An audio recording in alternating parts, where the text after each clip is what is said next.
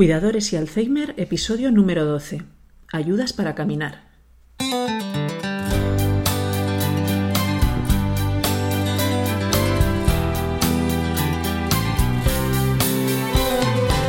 Bienvenidos a nuestro podcast sobre cuidadores y Alzheimer, un espacio abierto, vuestro espacio, un sitio en el que podamos compartir información, conocimientos y experiencias.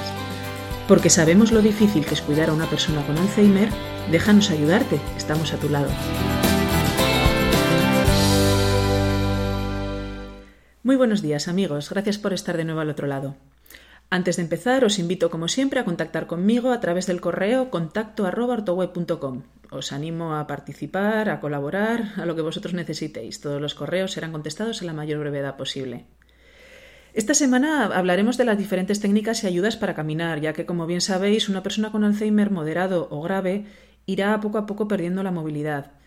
He preparado este monográfico porque dos personas me han consultado sobre esto y así aprovecho, contesto a ambos y dejo ya la información para todos los que la puedan necesitar. Mm, hay que intentar por todos los medios retrasar el máximo posible la fase final en la que la persona ya está encamada. El cuerpo humano está diseñado para estar en pie y moverse. Si esto no ocurre, pues nos vamos a encontrar con trastornos de origen circulatorio, que es un déficit de retorno venoso en piernas y brazos, que van a provocar varices e inflamación, trastornos digestivos, disminuye el tránsito intestinal, digestiones pesadas, estreñimiento, atrofia muscular, rigidez de las articulaciones, riesgo elevado de úlceras debido a la necrosis en las zonas de más presión. Mm, dedicamos un podcast completo a valorar y tratar las úlceras por presión. Si queréis consultarlo, os dejo el enlace en las notas del programa. Y además de los beneficios físicos, no debemos olvidar los, los mentales y los emocionales. Salir a la calle permite relacionarnos con vecinos, con amigos y con conocidos. La mente conserva mejor sus facultades si mantenemos la necesidad de hablar, de realizar pequeñas tareas. Tan solo el hecho de entrar a un comercio a realizar una pequeña compra es un gran trabajo de estimulación cognitiva. Exige saludar, exige pedir lo que necesitamos, pagar y despedirse. Y hacer ejercicio hace que nuestro cuerpo libere endorfinas que nos hacen sentir de mejor humor, con más alegría. Pues bien, dado que está claro que para la salud de la persona que cuidamos es importante pasear y andar, vamos a intentar conseguirlo. Además, tanto para el paciente como para el cuidador, os va a venir bien salir a la calle y tomar el aire y el sol un ratito todos los días. Y ahora que vamos cara al, al buen tiempo, pues todavía más. ¿Cómo convencer a una persona con Alzheimer de que tiene que salir a dar un paseo? Bueno, pues sé que es imposible daros una solución mágica para que todos los días vuestro paciente o familiar quiera salir, pero sí que hay una cosa que funciona seguro, convertirlo en una rutina. Si todos los días, por ejemplo, de 11 a 12 de la mañana nos acostumbramos a dar un paseo y hacer alguna compra, seguro que la persona que cuidáis estará esperando su paseo diario y no se le hará extraño, ya que es su rutina habitual. Avisarle con tiempo de, lo que, de que lo siguiente que va a tener que hacer es salir a la calle y hablarle de lo bien que va a estar dando un paseo o de lo bonitas que serán las cosas que va a ver o de esa tarea tan importante que hay que hacer y en la que nos va a ayudar, aunque eso tan importante sea comprar el pan. Si un día está raro, está decaído, enfermo o simplemente ese día no le apetece, pues tampoco le forcéis, intentadlo con buenas palabras, pero sin enfadaros. Pues ese día os quedáis en casa con algún juego y mañana será otro día. Así evitaréis frustraciones, tanto suyas como vuestras. Una vez en la calle, intentar evitar los sitios con muchas aglomeraciones de gente o con ruidos altos y molestos, ya que esto puede hacer que se sobresalte, que se asuste, se ponga nervioso y que ni tú ni él disfrutéis del paseo. Un pequeño detalle, quizá un poco tonto, pero, pero hay que tenerlo en cuenta. Aseguraros de que el calzado sea correcto, mm, que sea cómodo, que sea antideslizante y que le sujete bien el pie. Bueno, vamos con los modos de andar o pasear. A la hora de caminar o salir de paseo, según sea el estado de la enfermedad, contemplamos diferentes ayudas para caminar. De esta forma la persona podrá 1. Caminar solo. 2. Caminar con la ayuda de otra persona. 3. Caminar con un bastón o una muleta. 4. Caminar con un andador o 5. Ser empujado en silla de ruedas. Todas estas modalidades tienen una técnica, ahora la vamos a ver, una técnica asociada que nos va a ayudar a que la persona se sienta bien y relajada y todas estas técnicas deberán aplicarse con palabras amables, con cariño y con respeto. Si nuestra persona querida se encuentra un ambiente cálido, siempre tendrá más ánimo, siempre caminará mejor y se sentirá bien. Pensar en que si uno de estos paseos conseguís que os regale una sonrisa, tanto vosotros como ellos vais a volver a casa mucho más felices y llenos de energía. Vale, vamos con la primera. Caminar solo. Una persona con Alzheimer no debería salir sola a la calle nunca. Todos los días escuchamos noticias en las que se habla de desaparecidos e incluso fallecidos por este motivo. Si la persona es capaz de caminar sola, fenomenal, dejémosle andar. pero siempre con alguien a su lado que le pueda ofrecer ayuda en un momento determinado y que además le proporcione conversación y distracción. Segunda, caminar con la ayuda de otra persona. Cuando la persona se siente insegura caminando o ya nos ha dado algún susto, es decir, se ha caído alguna vez o, en fin, ha estado a punto de caerse, es recomendable que el paseo se haga cogido del brazo del cuidador o del familiar. Las caídas son muy peligrosas, ya lo sabéis, en personas mayores, tengan o no tengan Alzheimer, ya que una mala caída que provoque una fractura puede significar la pérdida total de la capacidad de caminar debido a la atrofia muscular que sufrirá por el tiempo que debe permanecer en reposo. Y ya hemos visto antes lo malo que es tener que estar en una cama. Además, el contacto físico le aportará seguridad y tranquilidad, evitando muchas veces que la persona se agite y se ponga nerviosa. Técnicas para acompañar. Ponte a su lado, eh, ligeramente adelantado para que pueda verte en todo momento. La persona debe, pasar su brazo alrededor de tu antebrazo. Es indiferente que sea el lado derecho o izquierdo, el que resulte más cómodo a ambos. Avísale de los futuros movimientos, cuando vais a empezar a caminar, cuando vais a parar, si hay que girar hacia algún sitio.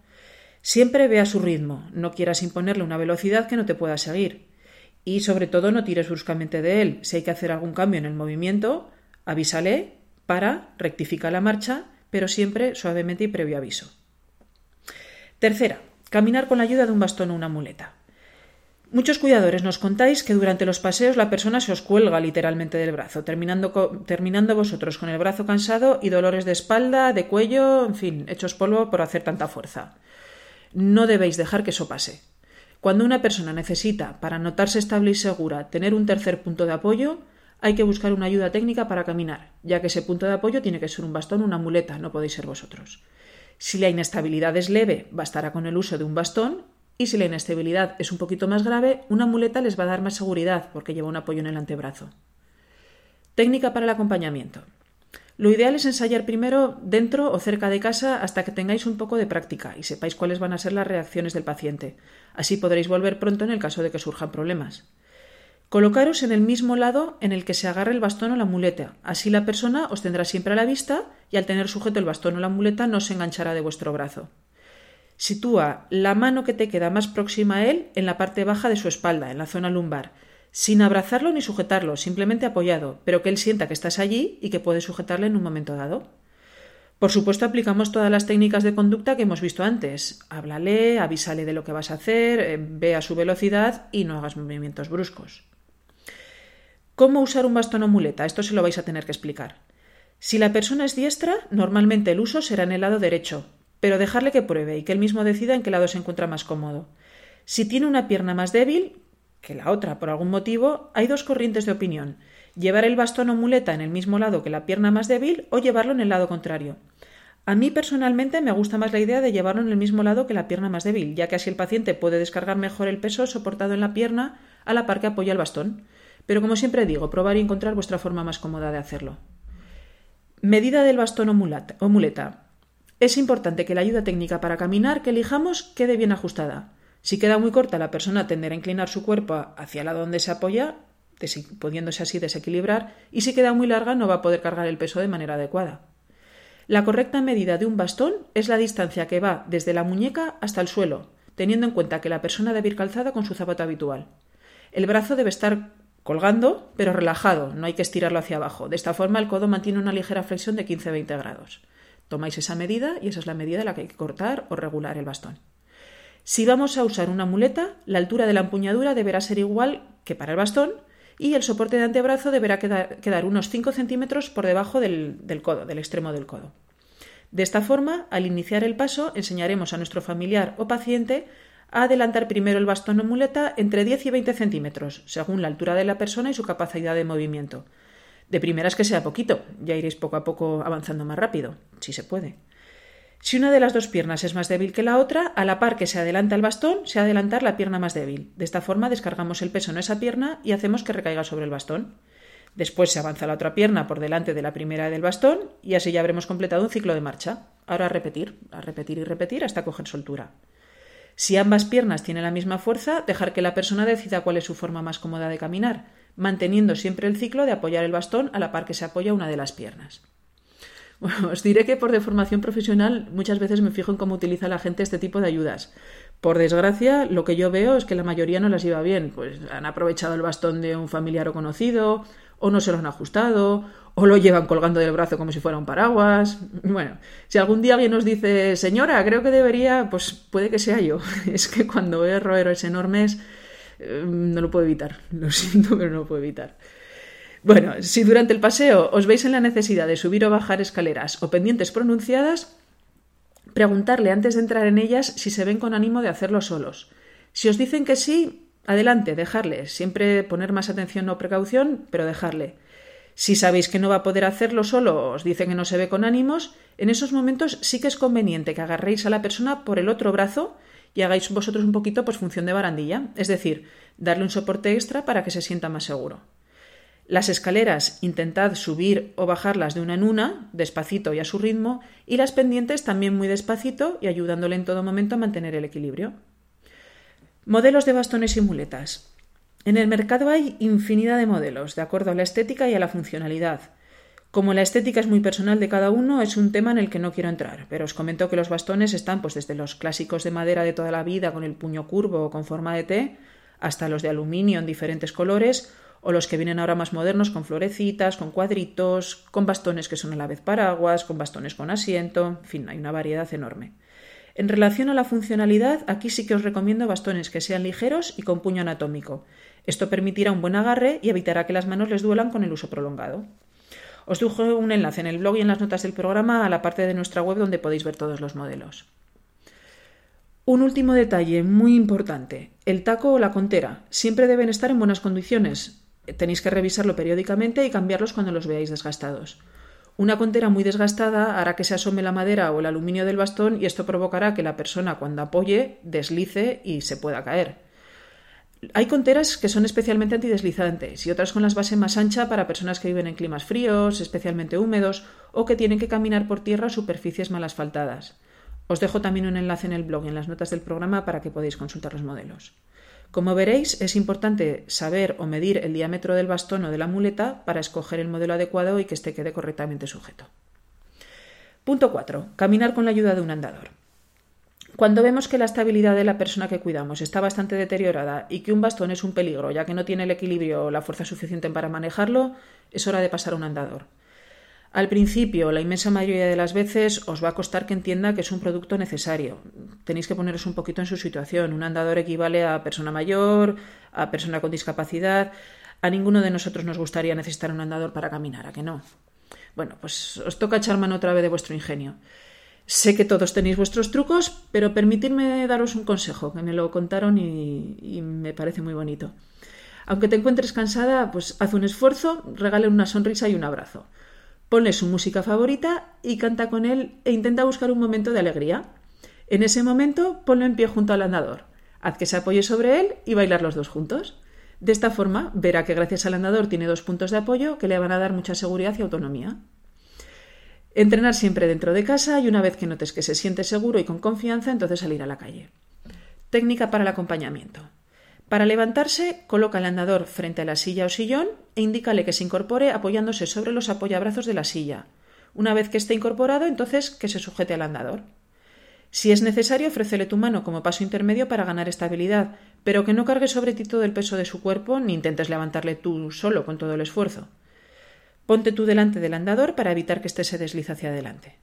Para sentarse el proceso es el mismo, pero al revés. Tú debes sujetar el andador por delante y una vez que tu paciente familiar esté bien situado en la silla o sillón, que pase las manos desde el andador hasta los reposabrazos y se deje caer lentamente. Mm, dedicaré otro capítulo mm, para hablar de los sistemas de transferencia y de las ayudas a la incorporación. Sé que muchas veces son movimientos que cuesta hacer y que la inmensa mayoría de las veces provocan lesiones al cuidador si no se hacen bien. Entonces lo hablaremos con calma. Una vez en pie, ponte a su lado, a su derecha si es diestro o a su izquierda si es zurdo. Tu cuerpo debe estar girado hacia él, no mires al frente y quédate siempre dentro de su campo visual, no le hagas girarse para verte.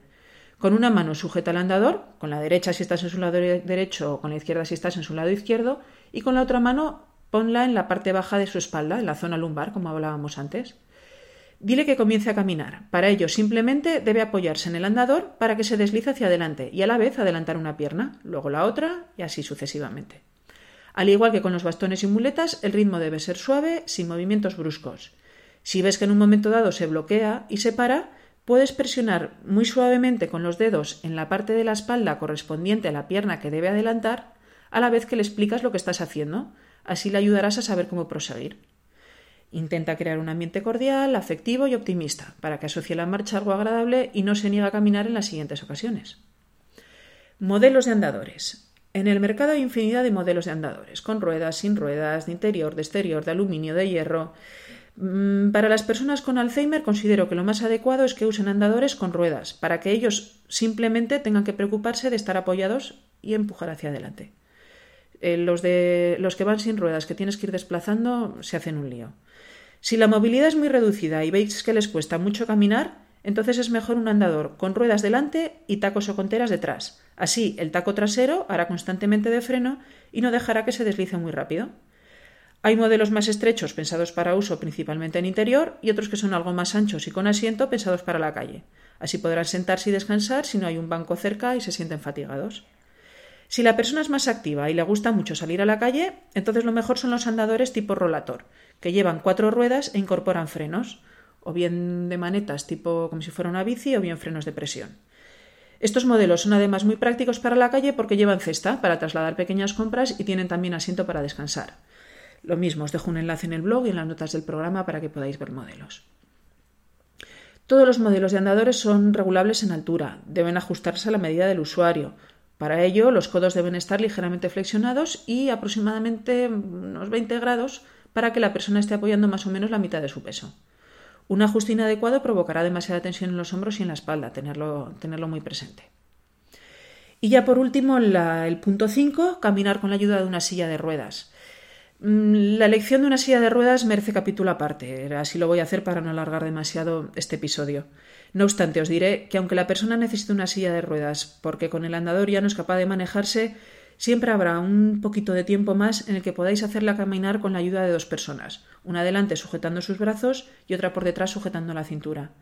Si conseguís así movilizarle y quede cuatro pasitos, dos minutos andando por el pasillo de una habitación, con eso será suficiente ya veréis cómo os ahorra muchos de los problemas que en breve os van a llegar cuando la persona esté encamada. Y ya por último, un inciso. Mm, si bien es cierto que se debe fomentar, favorecer, eh, colaborar en la actividad e intentar al máximo no perder la movilidad de nuestro paciente o familiar, también es cierto que, que ha de valerse por sí misma hasta donde sus fuerzas y capacidades lo permitan. En resumen, hay que motivar al máximo, e intervenir solo lo imprescindible para evitar una caída o accidente y para que el anciano no se violente demasiado. Pero no debemos confundir tampoco la motivación con la obligación. Si la persona mayor se esfuerza en demasía, puede darse por vencida o incluso perjudicarse a sí misma. Bueno, pues hasta aquí el capítulo de hoy.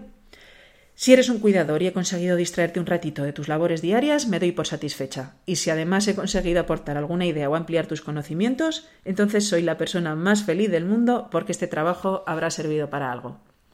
Gracias por vuestra atención, espero que este podcast haya sido de interés y que sigáis escuchándome la próxima semana.